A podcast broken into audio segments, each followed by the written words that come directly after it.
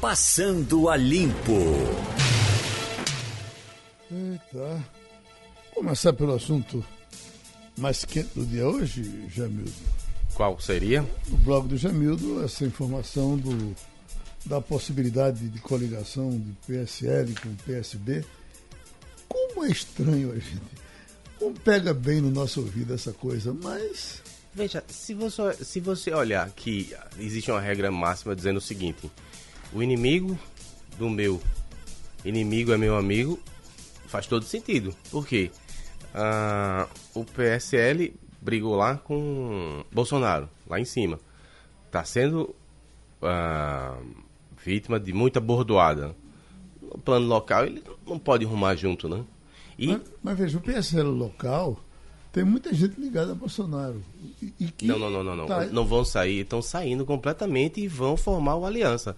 Houve um racha e essas duas vertentes que se juntaram ocasionalmente por conta da eleição de Bolsonaro estão completamente crispadas e de, há um bom tempo e estão se estão divergindo, estão migrando para vários lados. Ô Jamildo, mas o, o que Geraldo está colocando é algo que eu já ouvi também é o seguinte, não é relacionado a Bolsonaro, não é exatamente o problema com o Bolsonaro. Ah, a gente está com o Bolsonaro, então como é que vai se juntar com o PSB? Porque realmente essas pessoas, elas não foram com o Bolsonaro, ficam no PSL exatamente porque não queriam ir com o Bolsonaro. Mas mesmo as pessoas que não foram com o Bolsonaro também estavam aqui criticando o governo do estado, criticando a prefeitura. Imagina o Coronel Meira, que a gente tinha até com... mas Meira, Não, mas Meira, Meira, está fora. Meira, Meira não é, é PSL, ele é agora o presidente local, responsável responsável pela implantação do Aliança para Pernambuco. Ao contrário, é adversário. É, Qual é o movimento do PSL? Simples. Ele precisa se afastar do radicalismo de Bolsonaro. Ele precisa. Isso eu, não sou eu que estou dizendo, é o partido que está dizendo. O partido uhum. é que está fazendo essa estratégia para se deslocar. O outro não está dizendo que é melhor, ele está correndo para o outro lado. O que é, é que é Luciano Bivar achava de Bolsonaro, achava de Paulo Câmara antes e o que é que vai passar, vai ter que passar a achar agora. Se a gente olhar um pouco para trás, sempre tiveram juntos. No, em, em, parceria com o Eduardo, inclusive, ele na campanha de do próprio, eleição de Bolsonaro, ele rumou lá para ficar do lado de Armando Monteiro, mas foi muito discreto. Na prática, não criou um palanque para Bolsonaro e Pernambuco, porque não podia prejudicar também os socialistas. Então, sempre tiveram juntos. Não é nenhuma novidade se via formar uma coalizão e ajudar a, a eleger é, João A novidade é que a dimensão do PSL é outra, totalmente diferente agora, né? A dimensão do PSL é outra. O que está acontecendo, na verdade, é que existe um interesse pelo PSL por conta de tempo de TV e rádio. Existe muito agora do PSL. O PSL agora tem o segundo maior tempo de TV e rádio do Brasil. Então, independente de terem saído, independente, porque o que vale é a eleição. Então, existe um, um interesse muito grande em cima do PSL, principalmente sob a, a possibilidade, você falou sobre isso, Jamildo, já sobre a, sobre, a, sobre a possibilidade de o PT deixar a Frente Popular para a eleição municipal. Muito então, bem frisado. O que é. aconteceu lá atrás? Quando o PT voltou para a União Socialista, era incongruente, aí o PSL se afastou. Agora que o PT dá sinais de que vai pular fora do muro, vai pular fora do condomínio, o PSL volta a se integrar. Veja, e o mais importante de tudo isso é a eleição do Recife não vai ter a polarização que tem no Brasil. O que fica bastante claro com esses movimentos é uma corrida para o centro. Eu também no começo da semana expliquei por que o nome de Joaquim Francisco estava sendo colocado. Da mesma forma, a direita uh, precisa do centro para poder isolar a esquerda. E o movimento de Geraldo Júlio com essa negociação com o PSL é exatamente a mesma coisa. Tentar cooptar nomes, é, forças ao centro para poder ter a maioria. Eduardo já fez isso a vida toda, a Rádio fez isso a vida toda. Mas é agora, agora está bastante eloquente, bastante visível o movimento para o centro, porque aqui é diferente. Você não chega e consegue fazer o que faz no Brasil, porque Recife realmente é uma capital ah, diferente. Olha, eles fizeram a vida toda, mas eles foram criticados a vida toda quando fizeram isso. Porque o partido, o PSL. Mas quem está na política. O PSL tá não é um partido de direita? Vai deixar de ser agora porque essa facção se afasta de Bolsonaro e vai ser a esquerda que o, que o, que o PSB E dá um- gostaria que ele fosse? E assim, eh, não tô. E a ideia aqui não é dizer se está certo, se está errado, se É vai tentar ser analisar, assim, se claro. vai ser, é tentar analisar. E um dos pontos, um dos fatores que assim é importante se analisar é o discurso que vai ser utilizado contra o PSL de agora em diante, caso isso realmente essa aliança com o PSB se dê, porque vai ser a justificativa perfeita para os bolsonaristas, para todo mundo que, que saiu e saiu reclamando e atirando no, no PSL e em Bivar principalmente, para dizer, olha, lá em Pernambuco, que é a terra dele, ele assim que, que a gente disse que não queria mais ficar, ele se juntou com o PSB, se juntou com os socialistas, que inclusive o vice, a, a vice lá é uma comunista, é do, do partido é do, do partido comunista. Então, a primeira coisa que vão dizer ah, lá entre os bolsonaristas é isso. E isso acaba, vai, vai acabar reforçando a Eu acho, é. argumentação. Vai dar um discurso, Deixa eu- vai dar um ao- discurso, ao, bolsonarista aqui. É verdade. É, deixa eu só complementar. Ontem eu fiz uma entrevista, vai pro ar daqui a pouco, com o Meira, em que ele admite que ele não vai ser o candidato, admite que o presidente da Gilson. Embratu também não vai ser candidato, diz que a delegada não vai ser candidata e diz com todas as letras, olha, eu não estou pensando no meu umbigo.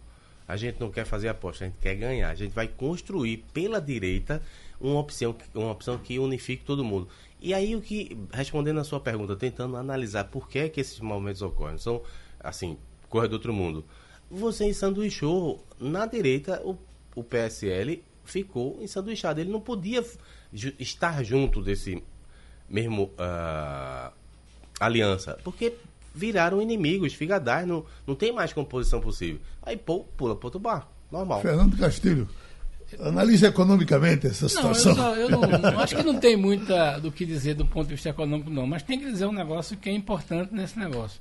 Essa conversa é muito boa, é muito interessante para Geraldo, para o, PSB. A questão é, o PSL ganha o que com isso? Porque já dizia o doutor Arraes, né? Apoio a gente não recusa. Agora, a gente só faz aliança com o adversário. Não faz aliança com. Então a pergunta é: Quem vem para cá, vem para o meu comando, esse Vem um comando. também. né? Então, bem, essa conversa é muito boa para o PSB, muito boa para Geraldo Júlio, muito boa Muito para o bom pro, governador. pro Aliança. Para a aliança é muito Também. boa. Então é, É muito aquela boa, história. porque por tira um calo do, um calo do, do, Tira do um sapato, calo, uma pedra tá no sapato, entendendo? que Eu é acho que essa- PSL. Mas isso Então- aí ele já, já, já houve a diáspora, não, não sei porque Não vocês ainda se, colocam não junto. sei se. Não, mas se não é que não. coloca junto, é porque, Não. veja, quando, quando, quando você diz, Jamildo, e, e eu entendo isso, eu entendo a, a lógica disso, mas quando você diz, olha, ah, não tinha condição, o PSL vai sair, vai se juntar com o PSB, porque não vale a pena eles ficarem ali tentando dividir o espaço com a direita, com a Aliança pelo Brasil, é verdade. Como não vale a pena para a Aliança pelo Brasil também. Para a Aliança também não vale a pena ficar dividindo isso com o PSL. Então, se o PSL se afasta, é bom para a Aliança. Se o PSL vai para o PSB, é bom para o PSB.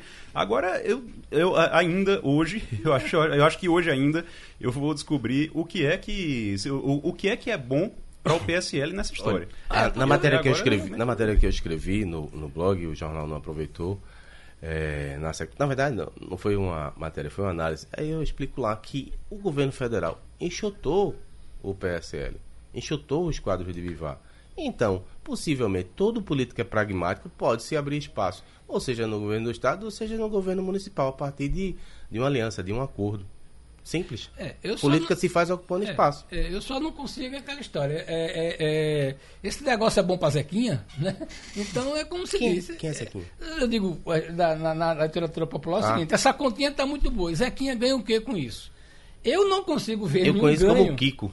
É, é, eu não consigo ver nenhum ganho para o PSL, nem para. Tá entendendo? Para o, prefeito, para o candidato do prefeito e para o candidato do governador, apoio que vier é mais um. Né? É mais um. É aquela história, você entrega o quê? Né? O PSL de Bivar entrega o quê além das forças que o, o, O segundo PSB maior tempo de É, televisão. o segundo maior tempo de televisão. E, e Tudo por quê? bem. Porque- Vai emplacar um vice? É, e aí aquela história, como é que vai ser esse discurso? Tá entendendo? Então, veja bem. Porque é tal coisa. O PSL tem força, tem força para exigir um vice, se quiser.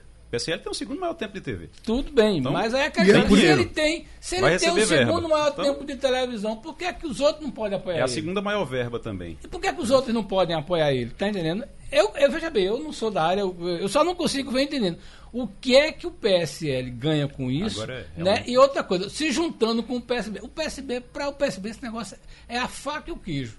É, vai ser o 33 partido que apoia o, o partido. É mais um. Né, que chega com força, já vai provocar ciumeira, porque quando ele chega com esse tempo de televisão, os outros que têm segundo vão ficar com raiva.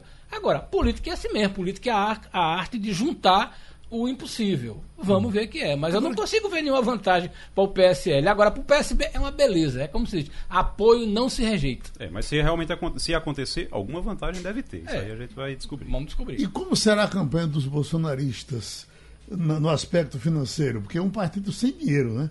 Inclusive o discurso de Bolsonaro é não vote em quem vai usar dinheiro do fundo partidário. Ele diz isso porque o partido dele não vai receber, né? Dinheiro Não vai ter, partidário. né? A pergunta é muito simples. O Bolsonaro vai ter um partido para disputar a eleição? Vai, vai. Veja, Ele ele, vai ter ele que partido. se Vai- não conseguir, Vai se agarrar com alguém aí, né? se não conseguir formar a tempo o Aliança pelo Brasil, já tem gente com a oferta, porque você sabe que com a popular- popularidade que ele tem, né, com ainda três anos de caneta na mão, é um nome muito forte para a reeleição. Tem gente sim com o partido, segundo eu soube, pelos bastidores do, justamente do PSL, eh, perdão, do Aliança, gente que pode ofertar não apenas tempo de TV, mas também eh, Verba. verba e competitiva. Não, E tudo bem. A, a- migra- mas, a pergunta, mas o Aliança pelo Brasil não vai ter, né? Não vai, Se não ter. acontecer. Ele, Aqui em Pernambuco a meta era 5 mil. Já, já conseguiram. Querem agora para 50. Não sei se consegue, porque é, é muito elevado, né? É, mas No- não é- não é- no- a gente sabe prazo curto. É, e não é só conseguir a assinatura, né? Se fosse só conseguir a assinatura, era bom. A assinatura consegue rápido. O Agora, problema é validar essas assinaturas em O, cartório. PS o, o- o Bolsonaro ganhou um discurso que ele talvez não tivesse aqui. Os verdadeiros apoiadores de Bolsonaro, só nós, nós não estamos com isso aí. né? É, Me- Meira lá atrás reclamou absurdamente dele de um aliado de Bivar que era chamava Rueda, chama Rueda, né? Trabalharam para justamente sufocar para que eh, essas pessoas que seriam da mesma linha, que seriam os verdadeiros amigos de ah, de Bolsonaro com o Gilson Machado não tivessem espaço, fossem sufocados. Tanto é que tiveram que desistir da candidatura, das candidaturas, não, porque não conseguiram se viabilizar. Isso está sendo remoído até hoje e está no, no, no seio dessa eh, briga todinha. Porque a gente precisa ter o nome de um candidato competitivo, porque essa conversa de bastidor é muito boa, agora aquela história. O candidato é competitivo, né? a estrutura ajuda, né? então vamos ver isso aí. Eu acho que é, um, eu acho que é um- uma formação que é interessante, essas conversas vão acontecer, né? até porque está todo mundo na expectativa de que o partido de Bolsonaro consiga o registro e apresente candidatos. É, agora é, é como se disse, quem chegou primeiro e está com um livro, né, tem a preferência. A Agora, candidatura de Joaquim Francisco, eh, eh, Igor, é, é- é real. Eu só vejo ele com vocação agora para o parlamento. É, não, não, que- não. É, é definhante, a verdade, na verdade, a votação dele proporcional. Então ele não ia mais buscar nada proporcional. Agora, quando você tem um andor, é completamente diferente. Ele pode ser levado. A ideia seria essa: juntar esse pessoal todo de direita contra a esquerda. Agora, difícil é juntar. Difícil é juntar. Porque muita vaidade, muito candidato. Será que vão abrir para ele? É. Eu nem diria vaidade, né? É que é briga por espaço mesmo. Ele tem que sair do PSB, PSDB, né? O PSDB É, o PSDB não vai. olha, é a primeira coisa. o ainda PSDB dá tempo? É. O partido. Não, dá tempo. Até abril pode mudar de partido à O vontade. partido de Anderson Ferreira foi colocado à disposição desse projeto. Se ele topar ser candidato, ele não precisa sair pelo PSDB, pelo que eu estou informado. Então, você sabe que partido no Brasil é uma camisa que você usa verdade. e troca. É então, ficar olhando para a legenda é, é perda de tempo. Porque quando o sujeito quer, vai e faz. Se vai dar certo, aí depende do eleitor no dia lá da urna. Vamos ver como é que vai acontecer. Eu acho que é um, um movimento bem interessante e a gente vai ter que acompanhar com calma. É, até porque é o seguinte, como o Jamil diz aí, partido para querer botar uma camisa, né, partido para oferecer a, a cadeira né, para Bolsonaro botar uma camisa, tem aos montes aí, todo mundo quer, porque veja bem, é surfar na onda.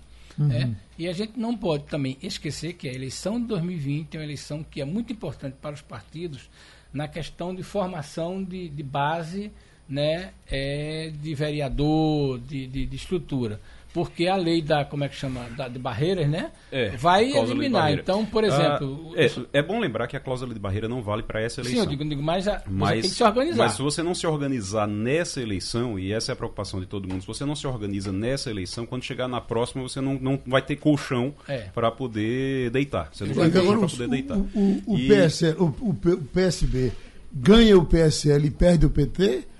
Muito provavelmente. É. Muito prova hoje, é, hoje, o cenário que está se desenhando é esse. Pode ser que mude, lógico que muda o tempo todo. É uma questão mas, de história, né? Mas é, é bem provável que isso aconteça, porque, inclusive, a resistência dentro do PT já começou a diminuir em relação à candidatura de Marília Reis. A uma possível candidatura de Marília Reis. Tem a coisa de deixar a febre, que a gente, tava, a gente já ouviu ontem, Jamildo também estava falando ontem sobre isso, que é que só deixa, deixa passar a febre. Tirar ver a febre. Tirar a febre. Deixa, deixa ela ir para ver o, que, é que acontece. o tamanho que tem verdadeiramente. É, né? o tamanho que realmente tem. Mas, é, fora isso, é, tirando isso, ainda tem também uma diminuição da resistência do PT estadual. Próprio, é, as pessoas ligadas a Humberto Costa começam a diminuir um pouquinho a resistência, já porque existe uma tendência de, de aceitação e de indicação nacional. Lula é quem manda, no fim das É, contas. é. Pode aqui Humberto Costa querer ou não querer, pode Marília Reis querer ou não querer. Quem decide no final é Lula. Lula, no final, ele vai lá e diz: olha, vai ser assim ou, vai ser, ou não- vai ser. Pronto. É. E aí isso depende de uma negociação com o PSB. O, PS, o, o PT ele não negocia localmente, sim, somente uh, aqui local. Ele negocia em bloco. Então o PT vai chegar e vai dizer: olha, eu quero, tudo bem, eu, eu deixo o PT junto dentro da frente, da frente Popular aí, mas eu quero apoio lá no extremo sul do país com tal coisa. Ou então eu quero apoio lá em São Paulo com tal coisa. Não é fácil. Então, o, o PSB tem várias. Se você for para São Paulo, por exemplo, o PSB está tentando trazer da Atena. Então, Mas você vê não, assim, a, a- Tá no, jornal de hoje, não sem antes dar um banho de loja nele. Dar um né? banho de loja Você nele, viu? é, pois é. Tem uma- Ensinar o que é o uma mundo, coisa- o humanismo. É, tem uma coisa que é importante observar. o Passa, só uma uma coisa, Isso é- Castilho. isso é engraçado. Sinceramente, é, é de uma arrogância, assim, por, por mais que seja verdade, por mais que fosse verdade, é de uma arrogância tremenda você chegar e dizer, não, olha, a gente quer muito fulano. Quer sua A, popularidade, a gente né? quer muito fulano para ser candidato. Ele é o candidato ideal. A gente quer demais ele. Agora, primeiro a gente vai ensinar ele o mundo. A gente vai Que ensinar bandido ele. bom não é bandido bom. bandido bom É não bandido vivo. A gente vai ensinar ele isso. A gente vai ensinar ele a se portar. A gente vai ensinar. Não, pelo amor de Deus, é de uma arrogância Só- tremenda. Só queria lembrar uma coisa aqui. É, quando a gente pega a história do PT, tem duas coisas que são interessantes. Primeiro é o comando absoluto de Lula, né, que não abre mão de definir as coisas, as coisas que são realmente importantes. A segunda é o seguinte: em todas as eleições municipais, o PT teve um candidato. Desde que era um partido que a gente podia chamar de pequeno, não pode chamar o PT. né? Então, veja bem, seria o quê? No caso de Recife, seria a primeira vez que o partido não iria ter um seu candidato, ou ter uma coisa, tudo. Então é preciso observar isso. O PT sempre põe um candidato, até para ganhar, para perder, mas ele sempre põe isso. A novidade aí seria o PT não ter candidato. Aí a gente faz uma pergunta: o que é que o PT ganha estando junto com o PSB? Na verdade é o seguinte: tudo que o PSB podia pagar é, em termos de fatura política e de fatura de carro, tudo, foi pago na eleição para governador. Então, Na eleição para o Senado, né? eleição para o Senado. E claro, o governo tem cargo, é, o PT tem cargo no governo, todo, mas é aquela história. A questão do cargo fica irrelevante diante da perspectiva de uma vitória eleitoral. Então, é aquela história. O PT sempre sobreviveu sem cargo. Claro que gosta de cargo, tudinho, mas a, a conta que sempre faz é o seguinte: doutor Humberto já tem sete anos de mandato. Já resolveu o problema dele. Ainda tem mais sete. Ainda tem sete, Ainda né? tem sete. Já resolveu o problema dele. O PSB vai entregar o que mais ao PT? Se, né? tira, se tira a febre de Marília, então. Aí ela. E pronto, Já não e vai é uma fazer- fazer sombra, né? Não vamos ter ilusões com isso, não. Bom, Castilho, você hoje vem tratando na sua coluna do Jornal do Comércio novamente do cadastro positivo, né? É.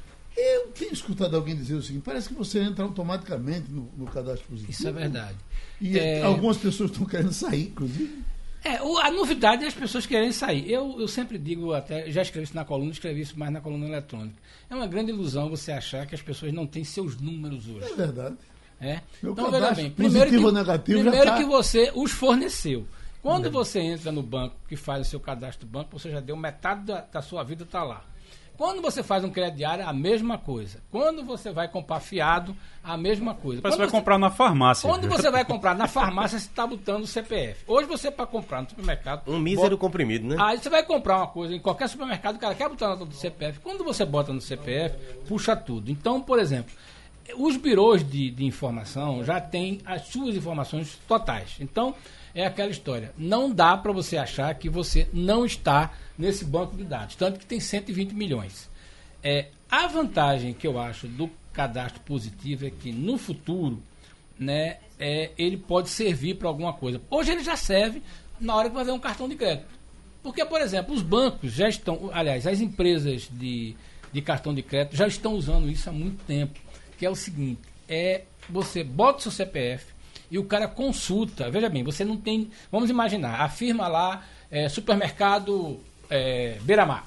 Né? Você vai ter o cartão dele. Aí ele pede o seu CPF. E ele analisa. Quando é que ele vai buscar essas informações? Aí de repente você bota lá o seu CPF, bota o seu endereço residencial, que é o CEP. Não precisa nem botar o endereço, bota botar só o CEP. Ele já tem um bocado de informação e te dá um crédito.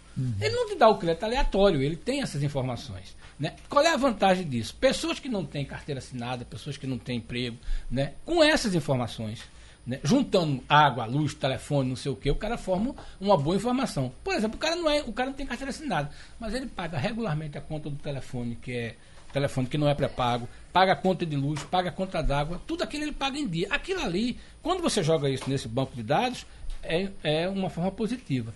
Eu só não consigo entender até hoje, as pessoas estão dizendo o seguinte, o PROCON, in- inclusive, até vem com um formulário para você sair. Digo, Sair para quê? Eu não consigo entender. De- Castilho, a gente pode voltar a esse assunto daqui a pouco, porque nós estamos com o senador Fernando Bezerra Coelho, eh, do MDB, e, e é interessante saber da posição dele o que é que isso mexe com a política de Pernambuco no momento que há essa possibilidade de um ajuntamento PSL e PSB. Hein, senador? Olha, eu estou acompanhando pelos jornais. Eu acho que ainda é muito cedo para poder falar sobre esse assunto. Né? Acho que isso pode ser ainda uma possibilidade, uma especulação. É, o que eu posso dizer é que a postura do PSL, tanto na Câmara quanto no Senado, ela tem sido radicalmente oposta às posições que o PSB tem tomado. Agora, é evidente que a gente sabe que as realidades políticas nos estados, no- nos municípios, não guardam muita relação com os funcionamentos políticos no Congresso. Então, eu prefiro, Geraldo, aguardar para ver se, de fato, essa, essa provável, digamos assim, aliança ou composição, tendo em vista as eleições municipais desse ano, se de fato vão ocorrer com a integração do PSL à, à- à aliança liderada pelo PSD. Pronto. Então, eh, eh, Igor Marcel. Senador, como é que vai? Tudo bem? Tudo bom, Igor? Senador, é, como é que tá, como é que estão as conversas com o Raul Henry, é, visto que ele teve no, no fim de semana conversando com o Paulo Câmara, Paulo Câmara esteve na, na, na casa dele na praia, é, devem ter conversado sobre isso, não sei, não, eu não estava lá, mas devem ter conversado sobre. Eu é, também não estava não, viu, Igor? Não estava não, né? Também Tá não certo. não. Mas, é, pronto, já, já é uma nota aí. O senador não estava lá, tá vendo? Mas me diga, mas me diga uma coisa, como é que como é que está essa conversa e como é que está a possibilidade de convergência de toda a oposição num candidato único? O senhor acredita que é possível que tenha um candidato só, como é, gostaria é, Raul e pessoas próximas ligadas a ele, ou o senhor acha que não? Que se Raul quiser ser candidato, vai ter que ser junto, disputando ali o espaço com Mendonça, com Daniel, com outros candidatos? eu, eu, eu acho que nós estamos ainda no, no processo inicial da definição da estratégia e dos nomes que deverão disputar as eleições do Recife nesse ano. É, como todos sabem, eu defendo a candidatura do Raul Henrique, do MDB, e entendo que a candidatura dele pode reunir apoios expressivos né, entre outras forças políticas que desejam é, formar o campo da oposição na eleição municipal. Na segunda-feira eu conversei com o Raul por telefone, é, estivemos observando pesquisas que o MDB contratou durante o final de dezembro, fiz para ele as minhas observações, acho que os números das pesquisas é, dão muita animação para que essa candidatura de Raul possa crescer, possa prosperar. E Raul é, me autorizou a prosseguir com as conversas junto a outros atores para que na próxima semana a gente possa voltar a conversar e fazer, portanto, uma definição dos próximos passos em relação a essa Constituição. Eu estou muito animado, eu acho que o MDB pode, de fato, liderar uma candidatura com grandes apoios nas forças de oposição no plano das eleições municipais no Recife. Jamildo Melo. Bom dia, senador. É, Bom dia, Jamildo. A, a gente tem a informação de bastidor de que o governador vai fazer agora, em fevereiro, uma reforma administrativa. Essas reformas, muitas vezes, elas estão ligadas com a possibilidade de abertura de espaço para aliados, manter os que já estão ou chamar novos para o, para o condomínio do governo. É, e dentre essas informações de bastidores se soube que existe a possibilidade de, de oferta da Secretaria de Educação para o Raul Henri. Ah, o governo do estado negou, disse que não está promovendo, mas todo mundo sabe que quando isso se processa, é divulgada uma nota oficial já com tudo prato feito, né? Ninguém vai admitir de antemão que está acontecendo essas negociações. É, nessa, nesse processo, até o Carreiras poderia voltar, o Danilo Cabral também voltar a ser secretário para abrir espaço para ah, esses novos aliados ou os que já estão por aí estão se achando descontentes. Que é que o senhor acha? Tem alguma informação nesse sentido? Acha que Raul Rei pode ser cooptado por esse tipo de situação? Jamildo, eu na realidade não tenho nenhuma informação a esse respeito. Na conversa que tive com o Raul, ele não fez nenhuma abordagem nesse sentido. Muito pelo contrário, ele estava animado é, no sentido de dar passos, no sentido da construção da candidatura dele. Ele me falou que tinha conversado com o senador Jabas Vasconcelos, agradeceu as declarações do senador Jabas em relação à possível candidatura dele a prefeito do Recife. Portanto, enfim, é óbvio quando o governador faz o gesto de visitar Raul na sua casa de praia, as especulações correm soltas, mas eu prefiro falar daquilo que eu estou ouvindo do deputado Raul Henrique, que é a sua disposição de analisar a possibilidade de disputar a eleição para a Prefeitura de Recife esse ano. Aquela união eh, com Mendoncinha, por exemplo, que aconteceu em outros momentos, ela pode voltar, eh, eh, doutor Fernando? Pode. Mendonça é um grande candidato, tem se colocado com muita força na sua postulação. Né? O, o, o deputado Daniel Coelho também é outro se apresenta como alternativa para o campo das oposições. E, portanto, eu acho que daqui até fevereiro nós vamos ver, de fato, é, quem terá ânimo, disposição para poder é, se colocar à disposição das forças políticas de oposição e poder liderar o processo na disputa da eleição do Recife. E eu continuo acreditando que, dentre os nomes aí colocados, a melhor opção é do deputado Raul Henrique. O, senador, o, no caso de. O senhor prefere que seja uma candidatura única ou o senhor acha que a estratégia é mais por um número maior de candidaturas, duas, três candidaturas nesse campo? E aí lhe pergunto também em relação à saída, a possibilidade também de saída do PT da Frente Popular para uma candidatura. Há quem diga que o PT tem uma força é, tal que pode acabar fazendo com que Marília Reis e João Campos vão juntos para um segundo turno e o, a oposição não vá nem para um segundo turno aqui. O senhor acha isso possível?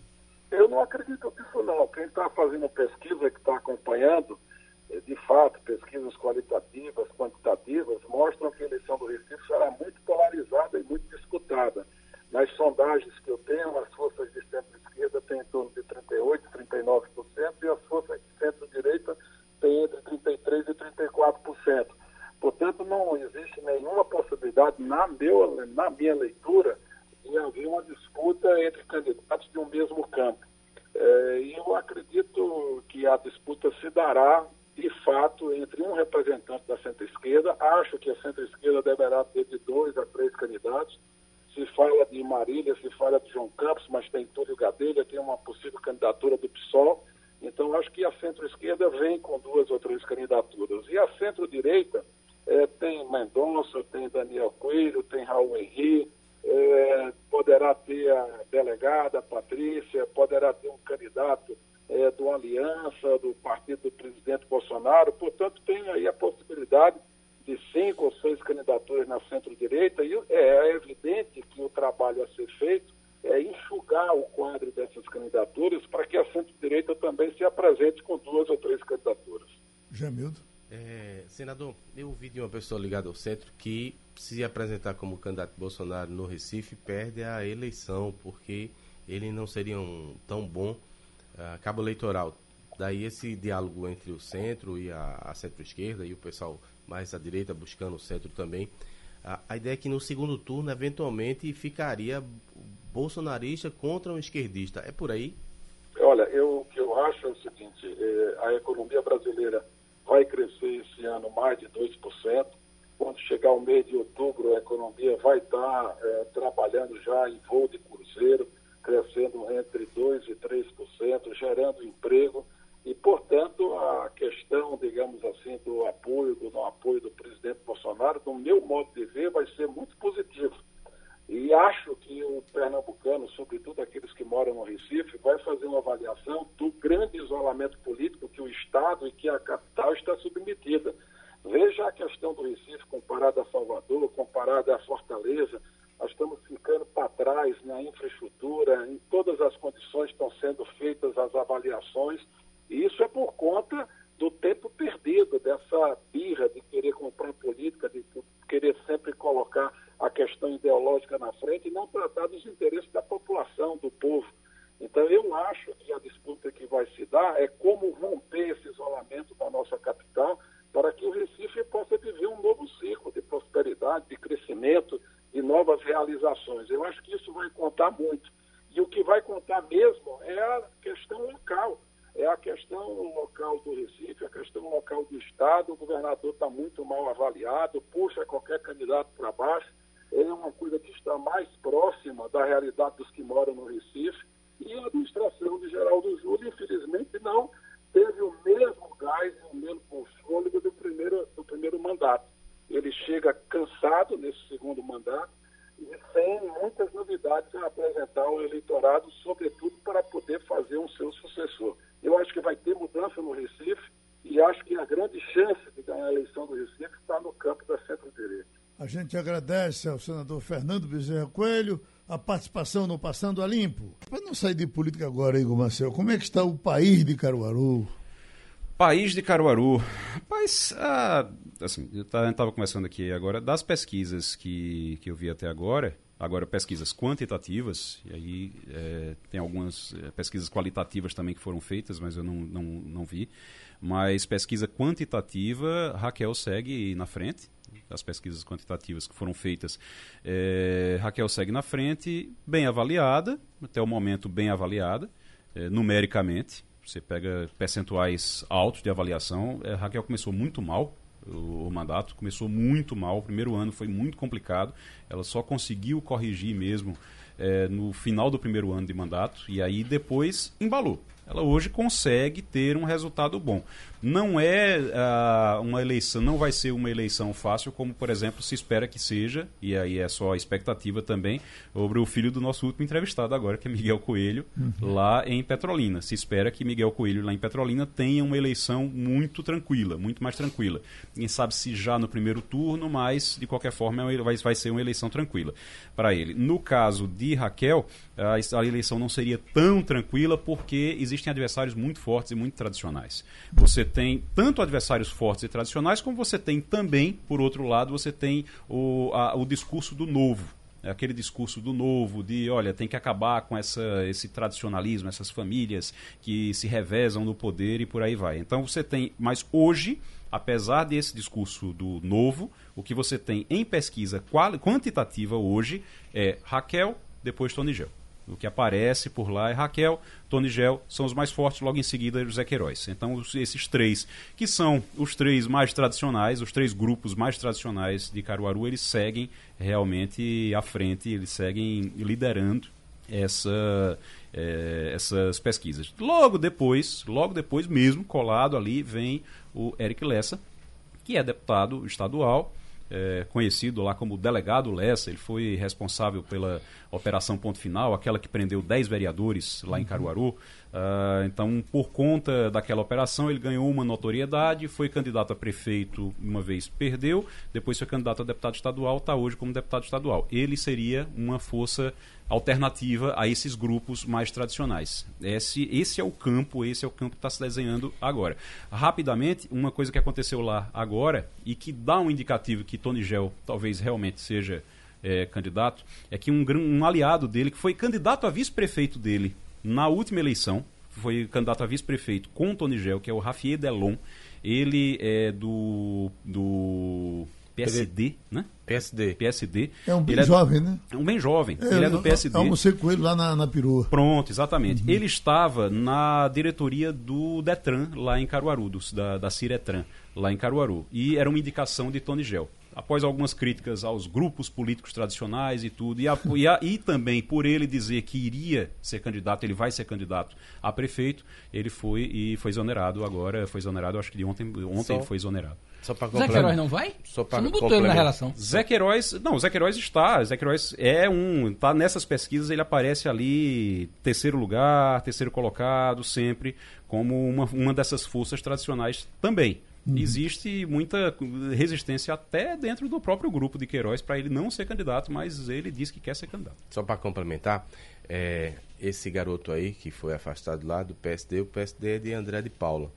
É, tem uma relação também com outra informação de bastidor que a gente recebeu do Recife, que talvez o secretário que foi indicado pelo, é, pelo PSD saia da Secretaria de Turismo, que é o Rodrigo Novaes. Ele não se dá bem com o André de Paula. Então, a, a ideia seria preservar o aliado, mas afastar o PSD de uma forma definitiva, porque aparentemente ele inclusive já nos visitou aqui no Resenha Política e disse que ia ser candidato, que ia ter candidatura do Recife. Então, mostra mais um partido que sai da alça do, do PSB. Em relação a Caruaru como um todo, ele não tem autorização para dizer o nome do instituto, né?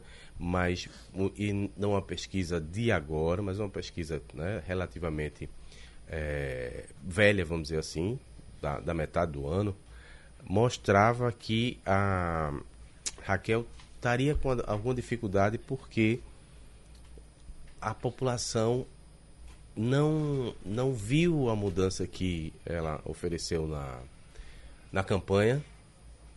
Acha que a educação avançou, mas no resto não avançou. Ah, aponta como principal problema a questão do desemprego e também da violência. A questão da violência ela pode jogar nas costas de Paulo Câmara, mas de lá para cá melhorou muito. Né? Os índices todos de violência têm, têm caído. Eh, e em relação à conformação política, a aposta que a junção de Tony Gel com Zé Queiroz pode ser realmente um grande desafio para a manutenção do poder, porque dizem que os dois juntos seriam imbatíveis. Mas mesmo esses aí já estão muito ligados à ideia de velha política, de que não vai sair algo novo, não vai sair nenhuma mudança para uh, o futuro. É o que diz as qualitativas, né? Hum. Em relação aos jovens, um é bastante desconhecido e visto como um forasteiro, que é o Rodolfo alguma coisa, né? Fernando Rodolfo. Fernando Rodolfo. É, e, e, o Lessa é visto como realmente uma pessoa nova na política, mas não formou ainda um grupo que tivesse cacife para peitar esses outros. Esse é o cenário, basicamente, que tem referente a Caruaru. O que vai acontecer, não tenho bola de cristal, Geraldo, vamos acompanhar. Geraldo, eu queria fazer um, um, comentário sobre Petrolina. Petrolina é um case que a gente precisa estudar com calma, mesmo estando a 800 quilômetros, é interessante. Por que é que o sucesso da gestão de Ver, Miguel. Verticalização. É, primeiro, a verticalização, é, mas tem uma coisa que é muito importante que poucas prefeituras de Pernambuco têm, salvo a capital. Planejamento e estoque de projeto. Então, é, desde Oswaldo Coelho, Petrolina tem uma Secretaria de Planejamento que planeja pensando 20 anos. Então é aquela história. Qual é a função do deputado eu, é, federal que defende Petrolina em Brasília? É, Fernando Filho. Fernando Filho é o seguinte: onde tem uma verba disponível. Vamos atrás, né? Vamos atrás disso aí. Então, por exemplo, brincando, brincando, o ministro Canuto já foi em Petrolina cinco vezes esse ano. E não foi para visitar as, as uvas, as videiras Não e foi a- para tomar vinho. não foi para tomar vinho, ver uva nem ver manga. É, foi para levar dinheiro. Então, por exemplo, a Codevasp tem uma informação interessante é seguinte: essa semana ele divulgou a informação disse, olha, a Codevasp, que tem uma base importante em Petrolina, tem 200 milhões para aplicar em pequenas obras de infraestrutura de restauração dos seus programas de irrigação esse ano. São 200 milhões para 70 municípios. Quem leva a maior parte disso é Petrolina. E aí um fenômeno curioso. A gestão de Miguel Coelho hoje, lá em Petrolina, virou uma espécie de showroom. Então, o que tem de prefeito que vai ver lá como é que funciona, tá entendendo? É para ver esse tipo de coisa. E como, a- como o, o verde tá bom, a safra de manga e uva de 2019 foi uma das melhores dos últimos anos. Cresceu índices muito fortes, principalmente, e Pernambuco exporta 70% da uva que o Brasil produz, vai via Pernambuco. Então, tudo isso é a economia de Petrolina crescendo isso. Então, o que a gente conversa com os empresários, conversa com investidores de Petrolina é o seguinte: olha, a gente consegue conversar bem com o prefeito, com a visão moderna de negócio, do agronegócio, né? E tem projeto, quer dizer, você não chega para Petrolina para dizer o seguinte: nós limpamos lixo, isso não é um problema, nós temos saneamento, nós temos trânsito. Não. A questão é o que Petrolina está programando daqui a 10, 15 anos. Esse é um discurso muito interessante que, por exemplo, a gente não vê é, no Recife. Como é que o Recife vai ser daqui a 20 anos? Quais são as grandes obras de infraestrutura, tudo Não é uma crítica ao prefeito, é só uma questão seguinte: é como as coisas funcionam. Dizer, quer dizer, a conversa, a interlocução é sempre assim Você pensa tudo para quatro anos. para né? quatro anos. A conversa lá é o seguinte, daqui para 20. Onde é que Petrolina vai estar? E é aquela história do ramal de. que ele falou aqui, o ramal de dormentes, né? O discurso lá é essa aquela história. Quando é que vai chegar o ramal de dormentes da, na Transnordestina? Veja bem. Então, esse é um tipo de coisa. Mas agora, isso é muito da personalidade de Petrolina. É uma cultura de É uma planejamento. cultura de né? planejamento. Jamil? É, quando você falou de Petrolina aí, eu ia emendar a questão da formação dessas chapas aqui no Recife. Uma das ideias para esse candidato, seria o, o representante de Bolsonaro, era justamente essa, a verticalização. Aponta Jaboatão e aponta Petrolina como cases, como exemplo de alguém que tem uma eh, relação especial, direta, boa, produtiva com o governo federal e aí consegue atrair recursos. Eduardo pregava isso e efetivamente durante um bom tempo, quando ele era aliado de Lula e de Dilma, ele recebeu recursos e a gente teve um crescimento enorme aqui na economia, né? A coisa só Se complicou quando, ele, quando ele rachou com o PT É. para ser candidato. Se isso, se isso vai acontecer, não dá pra gente dizer, não é? Porque ainda tá a formação aí, essa a briga pra ver quem vai, quem não vai. É, mas efetivamente, realmente você vê lá nessas cidades isso. E na, na época da eleição, o FBC, o filho, todos diziam isso. Olha, é preciso ter um prefeito que tenha interlocução com o Congresso, que tenha interlocução com o Palácio, ainda era Temer, eu acho que, né? Mas já se defendia essa verticalização. Se isso vai funcionar no Recife, a gente vai ver, mas é um discurso que vai ser sim apresentado a partir desse nome que seria consenso entre a, a direita, o nome da direita em Pernambuco. Só essa questão do planejamento, e aí há uma, há uma crítica muito forte né, do senador Bezerra Coelho, que é um sujeito que a gente pode fazer críticas a ele, mas ele está sempre trabalhando 4, 16, 20 anos nessa na questão da política, não. ele está sempre o- pensando o- isso. Essa é da filho- personalidade. O filho está cotado para assumir a Câmara. É, aí veja Presidência bem, da Câmara. É, e extremamente articulado. Mas o que eu acho que é uma crítica que se faz a Pernambuco, e aí não é a questão, é o seguinte: quais são os produtos que Pernambuco tem hoje na prateleira para o futuro? Então, por exemplo, se você chegar em Fortaleza, você tem uma série de produtos que está pensando para isso. Se você chegar em, em Salvador, você tem uma série de produtos, está entendendo? Uma crítica que se faz, que é bastante interessante, que a gente precisa refletir um pouco, é o seguinte: para onde vai Pernambuco nos próximos 10 anos? O que é que a gente pensa de Pernambuco nos próximos 20? Qual vai ser o nosso papel? No pacote de projetos, a gente tem muito pouca coisa nova e aí a gente fica naquele rame-rame de falar das mesmas coisas que não andaram. Então, por exemplo, nós temos alguns problemas muito sérios.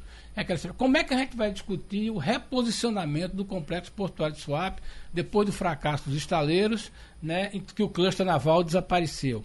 Como é que a gente vai distribuir eh, a questão do reposicionamento de swap, não complementa a sua infraestrutura, ainda falta muita coisa. O que é que vai para lá? Né? Como é que a gente vai compatibilizar isso? O destino da gente vai ser uma grande, é, um estado somente distribuidor de produtos, dono de centrais de abastecimento? Pode ser.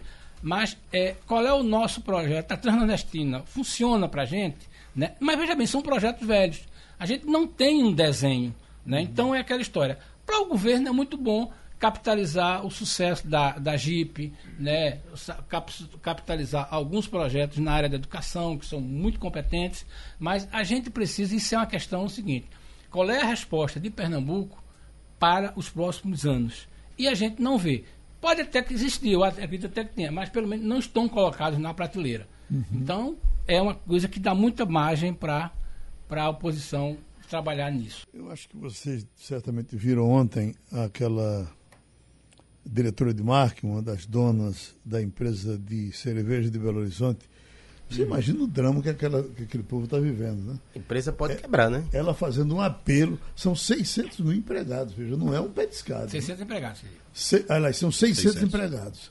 Então, ela, ela dizendo, por favor, não bebam minha cerveja, porque tem, tá, não, e ela não se garantir. refere a um lote específico, não. Nenhum, nenhuma cerveja. É, da marca, né? Até que se descubra o que é está acontecendo. Né? Tem um pouco muito do marketing de combate nisso aí, de gestão de crise.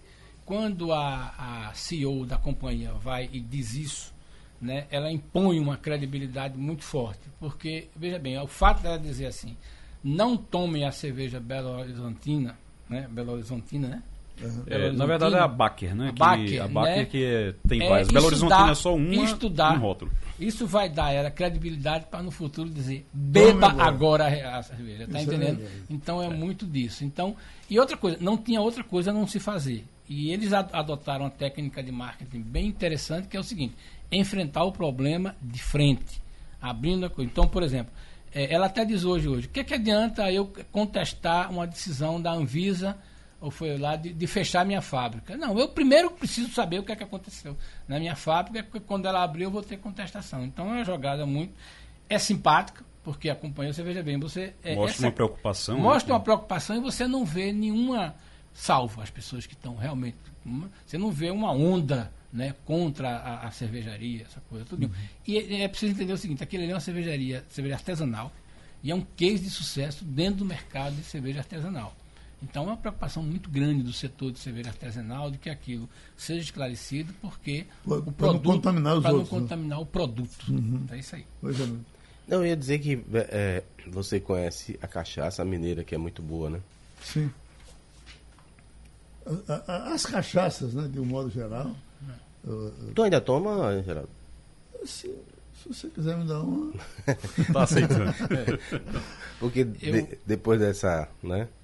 Mudança no seu biotipo, é, você eu acho eu que tenho... ficou pouco tolerante ao álcool. Pega não, mais fácil? Eu, não, não, não, experimentei, não. Eu tenho tomado um tiquinho de vodka com. com, com, uh, com tá indo mais de leve, suco. né? Suco.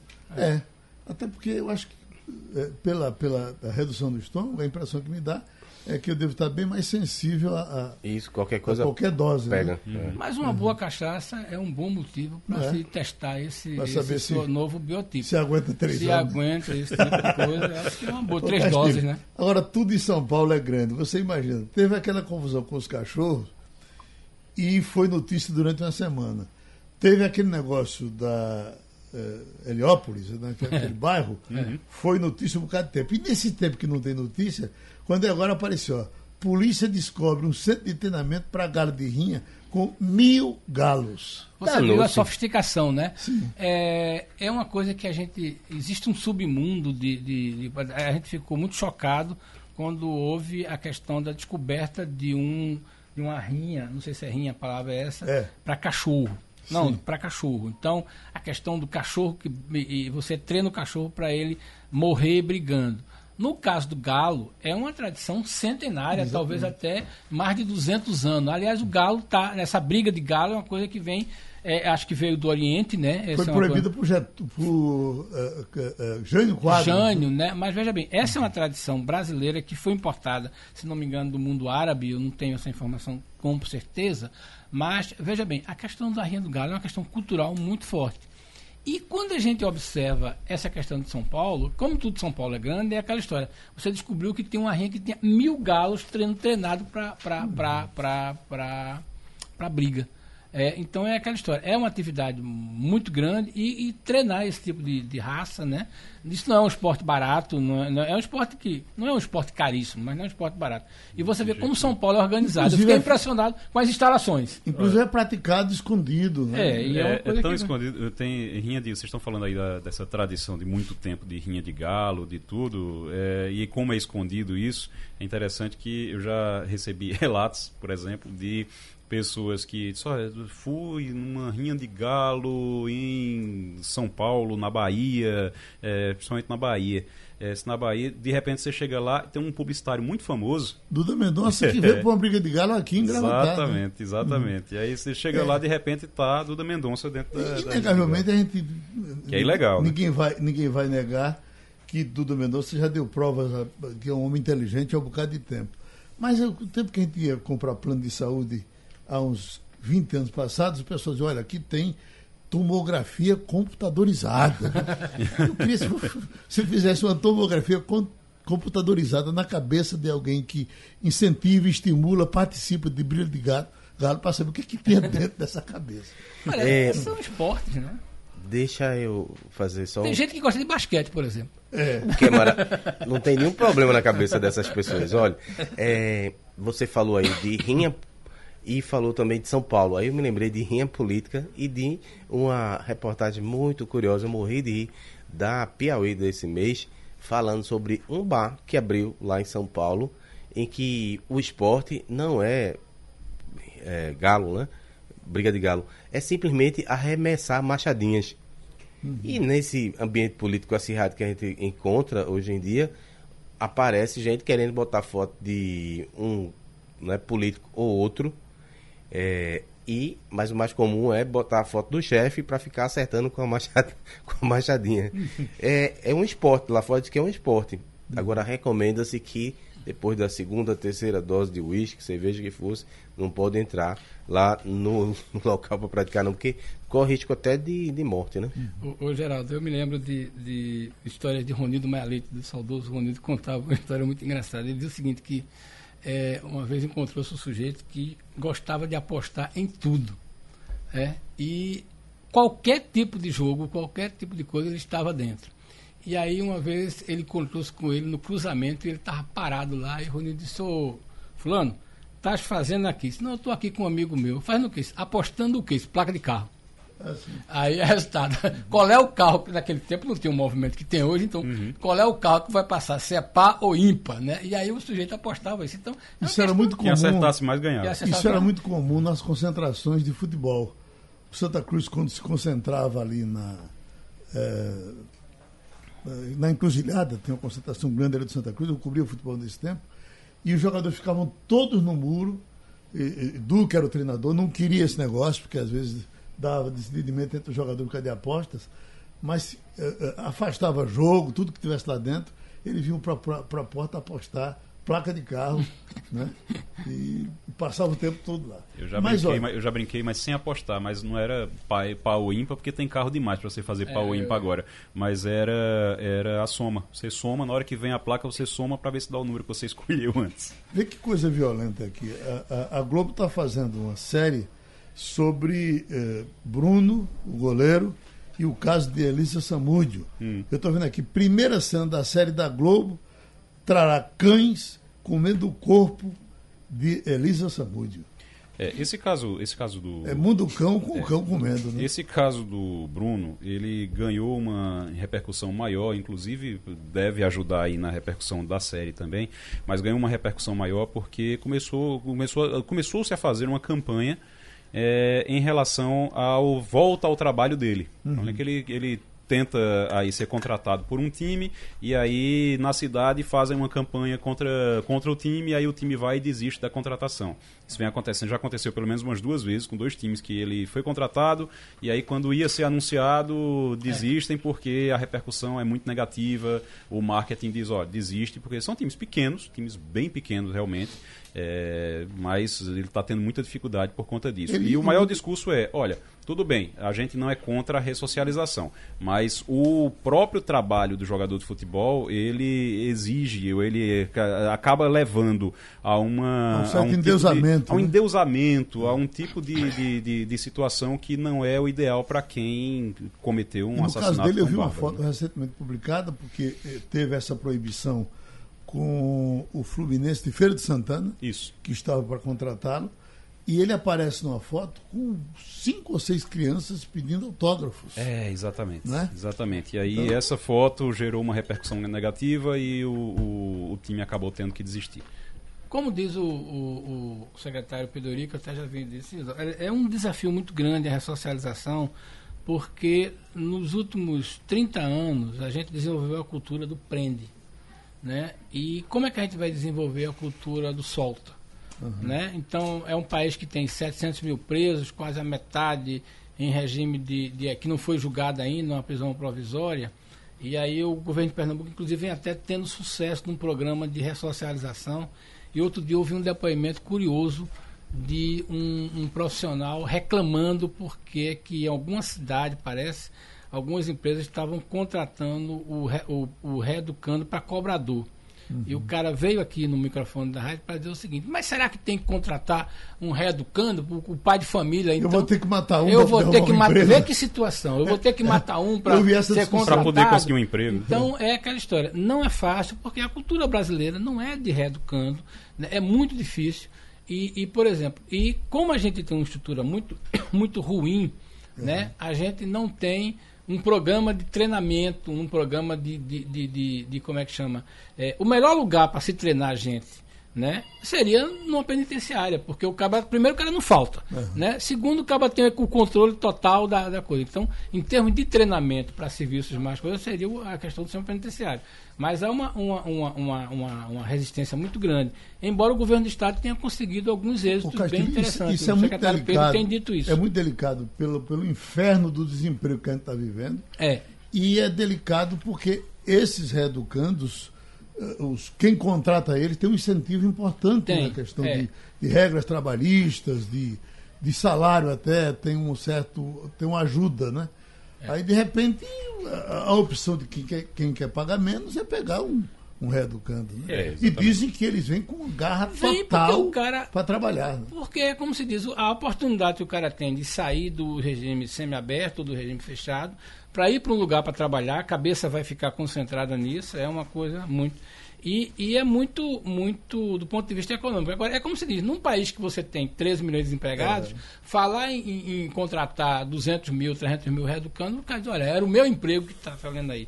Eu fiquei muito impressionado com a questão da recusa, aliás, do cidadão no microfone da Rádio Jornal, Exato, reclamando eu me isso. lembro disso. Né? E a frase é dura. Quer, quer dizer que então que eu vou ter que cometer um crime para arranjar um emprego de cobrador? Não é bem isso, senhor, mas paciência. Deixa, Escuta, oi.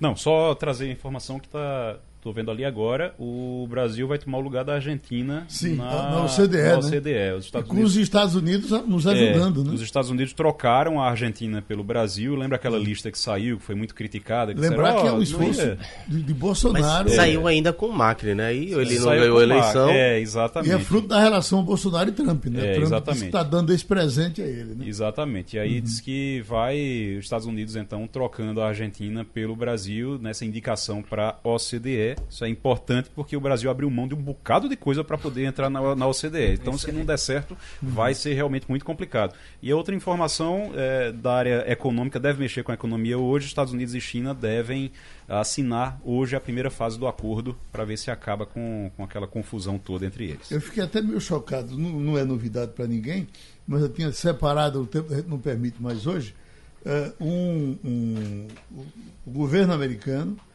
eh, orientando os turistas que não venham para o Brasil, não venham, por exemplo, para Brasília, para Rio de Janeiro. A gente nem é conhecido nessa área, por causa de Recife e tal, né? Os, os estados mais conhecidos, por conta da violência, do risco de pegar ônibus aqui e morrer, é um negócio que, puxa vida, a gente fica brigando pelo turista americano, né? Isso divulgado logo nos Estados Unidos, que o Brasil, o mundo inteiro toma conhecimento. É, É uma verdade. antipropaganda É, desgraçada. é muito ruim, embora, como se diz, quando o turista decide vir, esse tipo de informação. Ele vem de qualquer jeito. porque Agora- é impressionante o número de pessoas que vêm para o Rio de Janeiro Agora- para visitar favela. É bom lembrar o seguinte, é porque às vezes eh, a manchete nesse caso ela é, ela é maior do que Do que realmente do que realmente o fato. Quando você vai para a leitura do que é o relatório dos Estados Unidos, do governo em relação ao Brasil, eles dizem o seguinte: eles classificam, eles não classificam de forma tão ruim. Então é uma classificação eh, mediana para o Brasil, não é ruim como por exemplo Venezuela, como Irã, é uma classificação mediana. E nesse caso não é para todos os locais. Você tem, você tem locais, por exemplo, como Morros, no Rio de Janeiro. Eles dizem para os americanos: Pô, vão para o Rio de Janeiro. Agora, não saiam da área turística. Não vão para Morros. Não subam morros, não vão para morros. Mesmo que as prefeituras, que o governo, os governos digam que vocês podem ir, que é seguro, não vão, porque não é. E no caso do Distrito Federal de Brasília, não é exatamente Brasília, é o entorno. É ali aquela cidade de Gama, é, Taguatinga, né? Eu acho aquela, aquelas cidades ali próximas que eles também disseram que não tem como garantir segurança. Oi, em respeito ao tempo dessa senhora, ela deve fazer do- doação de cadeira de rodas, né? Deixa ela eh, dar uma sentadinha aqui rapidinho, o nosso tempo aqui já, já esgotou, ela faz a doação. A senhora vem de onde, amiga? Eu de Ilha de Itamaracá. Ilha de Itamaracá? O pessoal está dizendo que tem lixo lá, isso é Não verdade. tem nada, menino. O prefeito limpa todo dia. prefeito bom danado. Ih, é? Ele é mesmo que limpa. A senhora está dando quantas cadeiras aqui? É. Quatro, quatro, oito. Cinco. Cinco cadeiras? É. Eita, como assim? Ainda é 40, É, é 400. 400. Então a Pronto. senhora está dando quatro cadeiras de rodas. É cinco? Ah, cinco cadeiras de rodas. É, senhor. Beleza, qual é o nome da senhora? É Neide. Dona Olha, eu queria Neide. que, que o senhor me ajudasse aqui mais uma vez. Essa menina teve derrame e está no hospital. No Ela precisa de sangue. Não, é cadeira de roda que ela A precisava. cadeira de rodas. Era. Fale, por gentileza, com essa moça que está com o fone ali, que é ela que toma conta disso. É, a né? senhora, quando sair, o pessoal aí toma conta da senhora. Tá certo. Tá, Viu? Tá, Tá certo? tá. Para resolver isso logo. Pode entregar a moça lá, viu? Que ela, ela, É ela ela, que vai cuidar. ela que vai cuidar. Está lhe cumprimentando. Viu? Senhor, Tá. Só, abraçar a senhora, agradecer. Obrigada. É seu namorado esse rapaz? Não, quisera eu, né, Geraldo? Eu já pensou uma coisa dessa com 24 anos. Mas eu... Terminou o Passando a Limpo. Passando a Limpo.